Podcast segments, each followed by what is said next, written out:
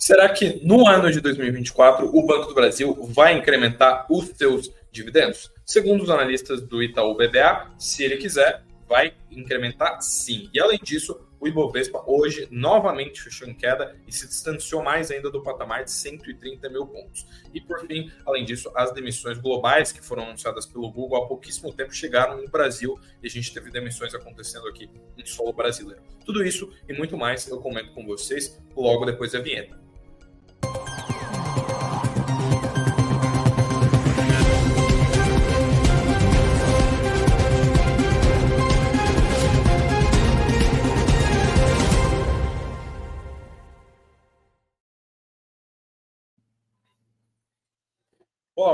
Boa noite para você que está entrando na live das 19 horas aqui do Fundo Notícias. Boa noite aí para todo mundo que está entrando logo nesses primeiros minutinhos. Sempre um prazer estar aqui comentando a, as principais notícias do mercado financeiro com todos vocês. Obrigadão aí para todo mundo que está marcando presença. Já faço aquele apelo aí para você deixar o seu like e também se você for novo por aqui, se inscreve aqui no nosso canal para você não perder nenhuma novidade do mercado. E além disso, eu ressalvo que a gente tem uh, um link especial aqui com desconto em alguns produtos da Suno, que está aqui na descrição. Então, só clicar lá. E além disso, quando eu fechar a live, eu também uh, deixo esse link fixado aqui nos comentários. E eu tenho mais uma lenda para fazer aqui, como eu comentei nas últimas duas lives, agora a gente também está transmitindo pelo Instagram, inclusive. Dá um salve aí no chat, você que está assistindo pelo Instagram, para a gente ver se está tudo certo aí, dá uma boa noite aqui também. E se você quiser comentar, se você tiver alguma dúvida, se você uh, quiser interagir mais, infelizmente a gente só consegue ler e interagir em tempo real aqui com o pessoal que está no chat do YouTube. Então clica no link aí que está nos nossos stories ou na nossa bio para você vir aqui para o nosso canal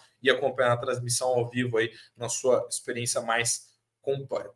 E agora sim, bora falar do fechamento de pregão, de como que o Ibovespa fechou nessa quarta-feira, dia 17 de janeiro, porque como eu já antecipei aqui para vocês, hoje o dia foi novamente negativo aí para o principal índice da Bolsa de Valores. A gente viu uma queda relevante do Ibovespa, né, que tem tem vindo de uma maré negativa nesses últimos dias, né? Depois desse bull market todo, depois de ter renovado as suas máximas históricas, né? A gente viu o Ibov recuar 0,6% no intradia uh, dessa, dessa quarta-feira, fechou então aos 128 mil pontos, 523, né? E hoje que o, o dia foi bem negativo para as varejistas, para petroleiras, inclusive hoje a, gente, hoje a gente viu as principais movers né, do índice uh, fecharam em queda, então Petro e Vale recuaram. Vale recuou 1,6%, além disso, a Petro também caiu um pouco mais do que meio por cento. Uh, e eu destaco aqui também que, mesmo que a gente tenha visto um dia negativo para as principais companhias do índice, mesmo que a gente tenha visto essas principais caindo, as maiores quedas não foram tão drásticas, como vocês estão vendo rodar no GC aqui embaixo, né?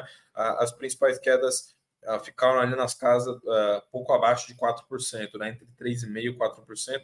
Então, nada muito relevante, mas obviamente, como muitos papéis que têm peso no índice caíram, a gente viu uh, o, o, o índice fechar em baixa.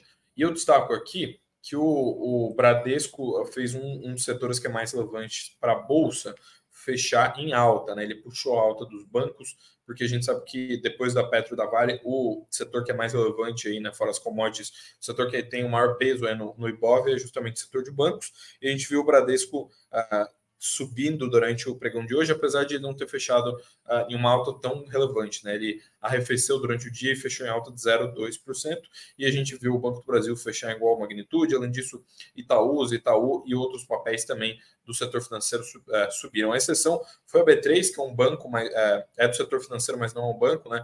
e fechou aqui em queda de 1,8% aí na direção contrária. Quando a gente olha para as maiores variações, a 3R Petróleo recuou 4%, foi a maior queda do intradia na bolsa, enquanto a SLC foi a maior alta, né, a companhia subiu 3,8%.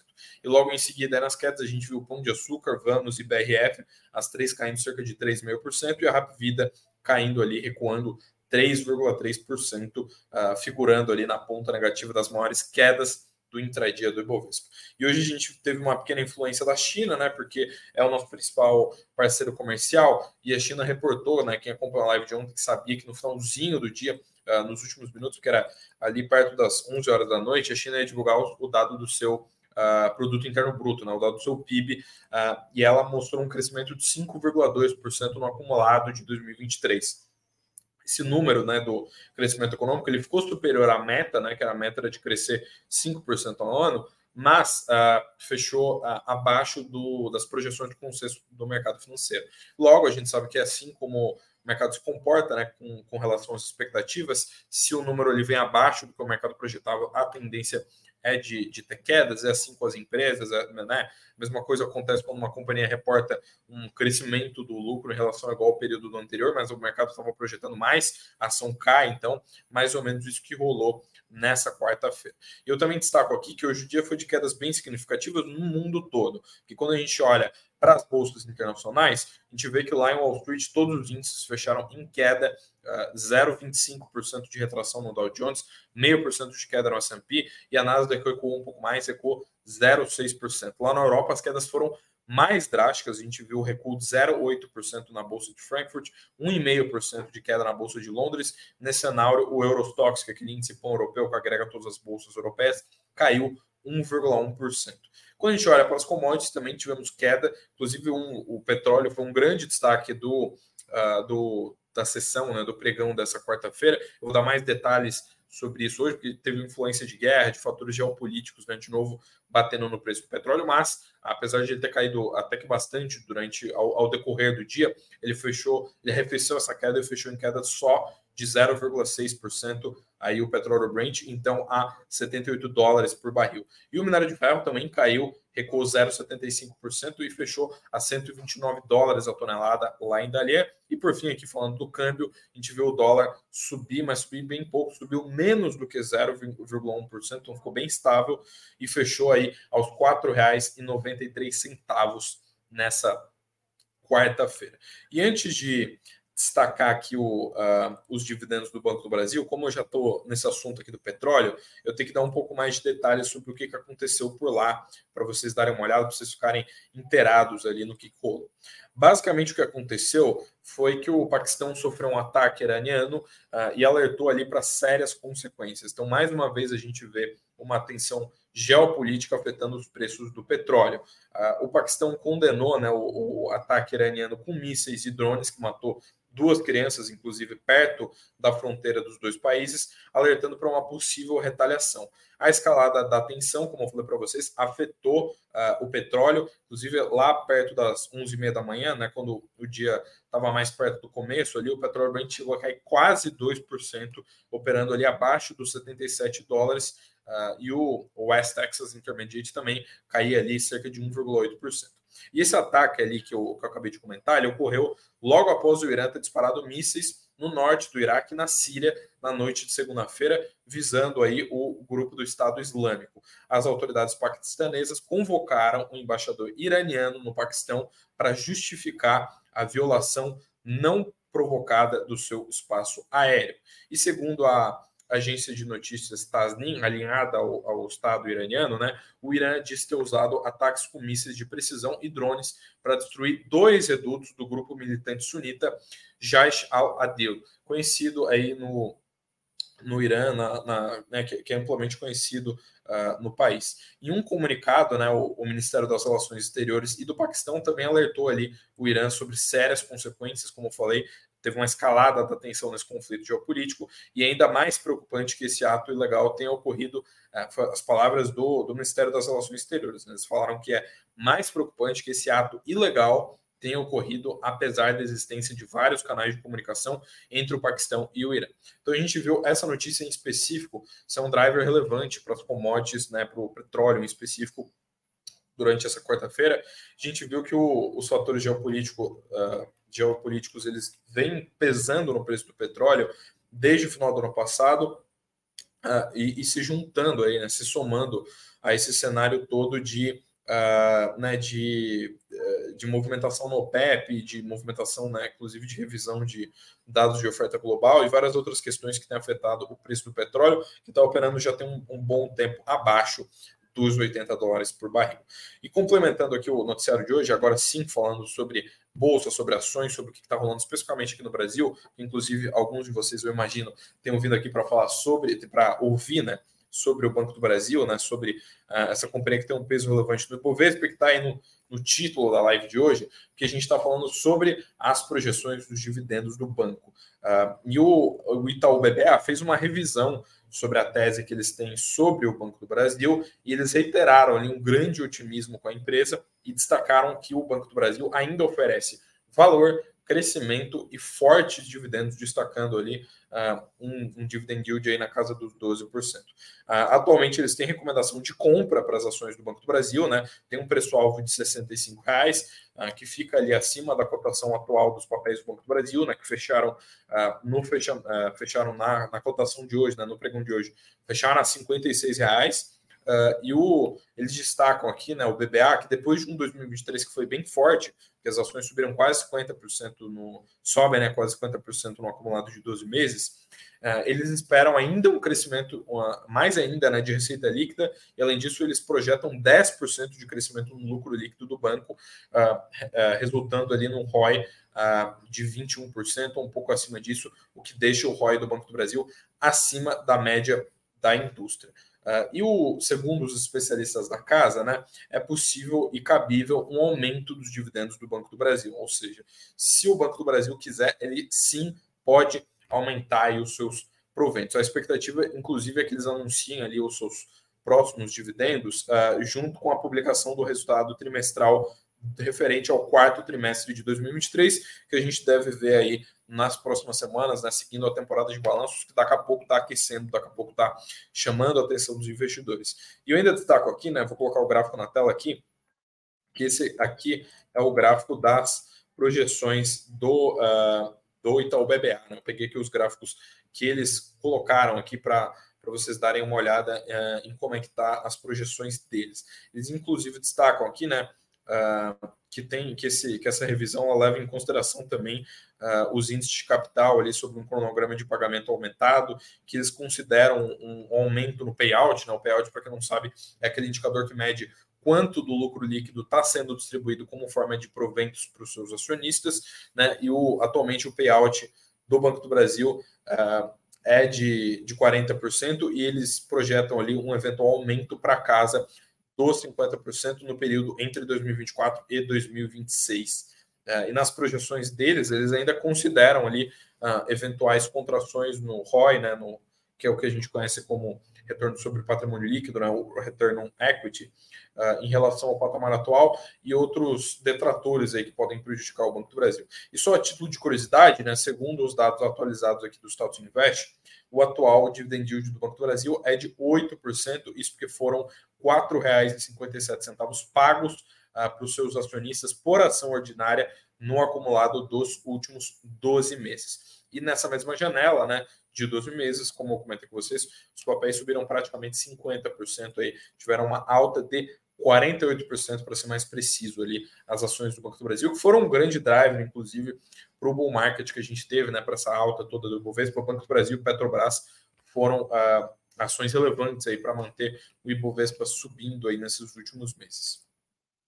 E apesar de, uh, de essa notícia ser uma notícia relativamente positiva, né, afinal de contas a gente está falando de mais proventos de uma grande empresa brasileira, nem tudo são rosas, né? E como vocês devem estar tá vendo aí no título da live, a gente tem mais uma notícia negativa aí sobre demissões. Na verdade, não uma notícia tão uh, tão recente, digamos assim, né? ela não, não é tão impactante, porque ela uh, é simplesmente um desdobramento do que a gente, inclusive, tinha comentado aqui na live recentemente, que são as demissões do Google. Né? O, o Google recentemente anunciou uma demissão uh, global, né? eles já estavam anunciaram né, que iriam cortar o seu quadro de funcionários recentemente, e essa nova fase de demissões globais chegou no Brasil. Né? Nessa quarta, nessa quarta, ou seja, né, hoje, né, os funcionários da equipe de atendimento a clientes uh, e anunciantes da companhia no país, né, no Brasil, foram desligados. Os cortes e realocações de pessoas na divisão Google Ads são globais, né, como eu falei para vocês, e foram comunicados recentemente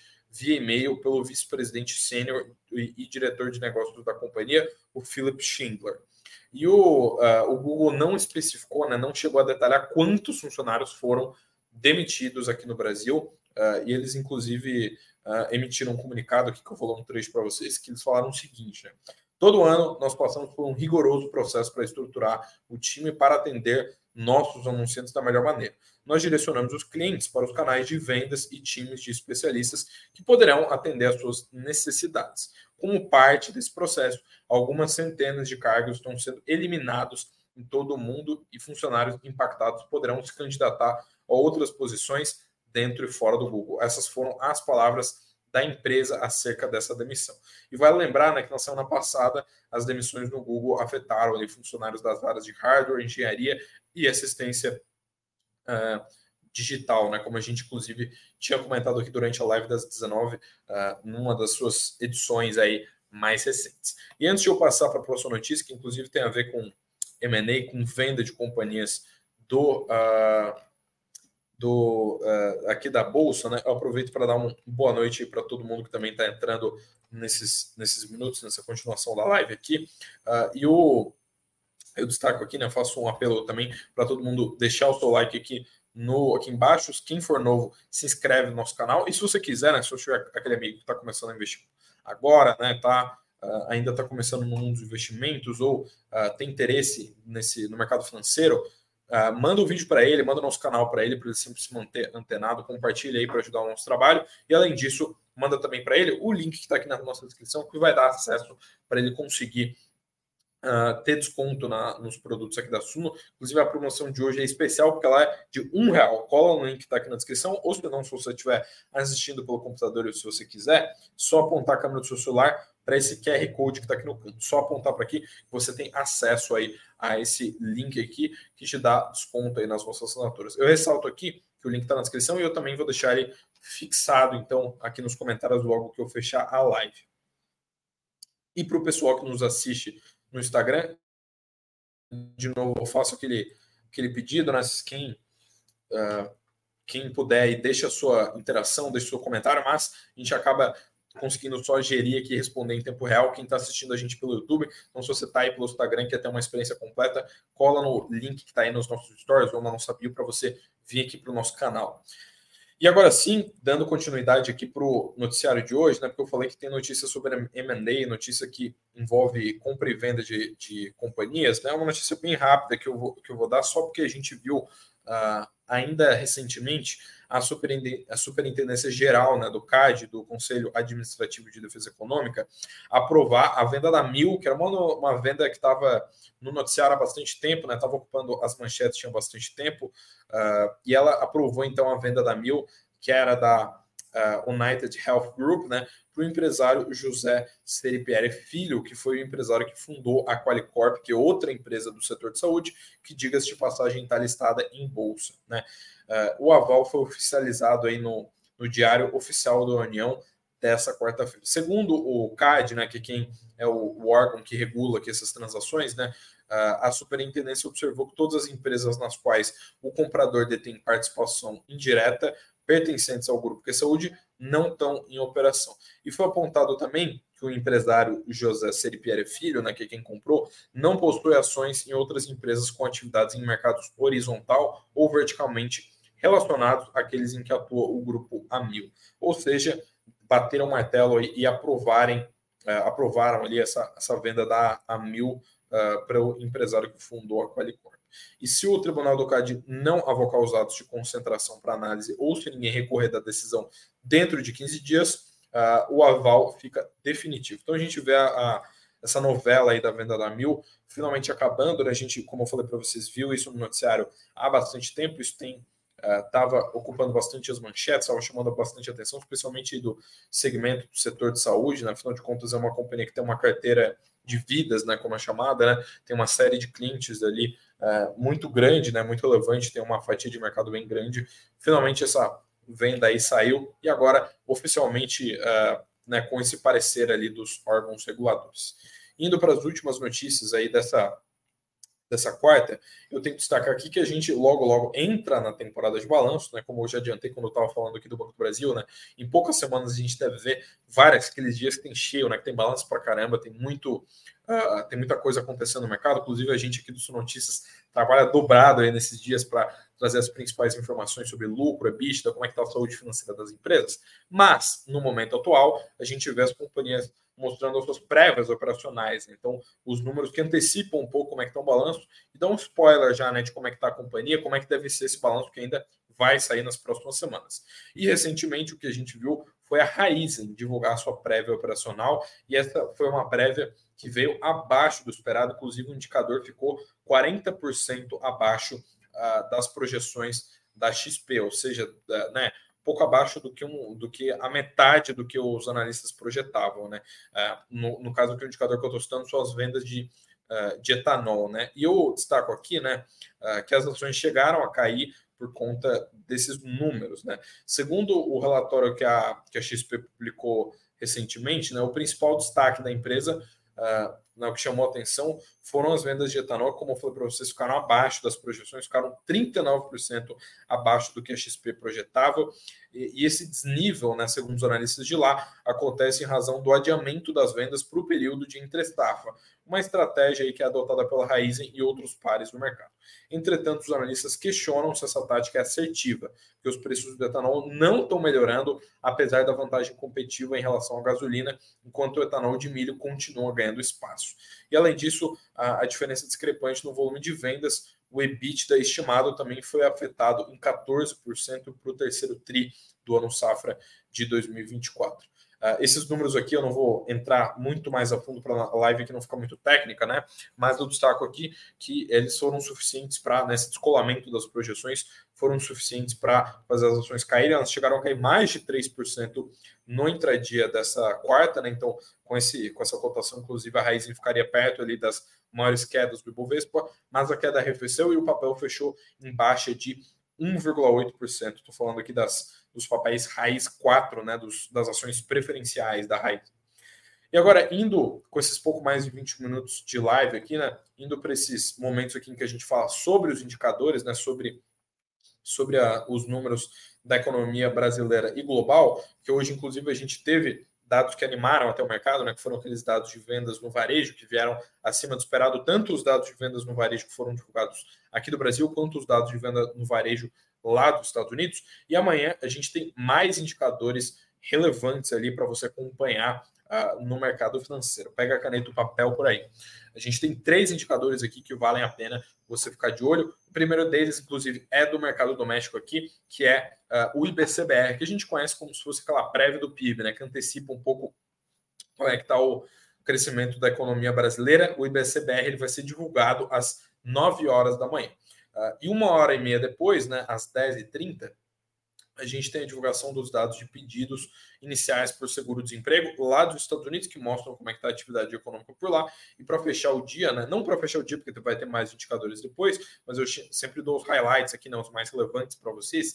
Uh, e desses mais relevantes, a gente tem o último deles, a uma da tarde, às 13 horas, que é a divulgação dos dados dos estoques de petróleo bruto. Lembrando que esse é um indicador que mostra bastante como é que está, uh, ele mexe bastante na curva de oferta e demanda né, do petróleo e ele pode, ouvir, uh, pode vir ou não né, a ocasionar oscilação nos preços da commodity. Eventualmente, a gente já viu até ações da Petrobras ou subir ou cair muito por conta desse indicador ter descolado e, consequentemente, o petróleo sobe ou cai muito. Né, e a gente vê uh, movimentações aí no mercado das commodities e, consequentemente, os papéis aí que são vinculados ao setor também oscilam bastante. Então, vale a pena ficar de olho aí nessa quinta-feira, que vai ser dia 18 de janeiro.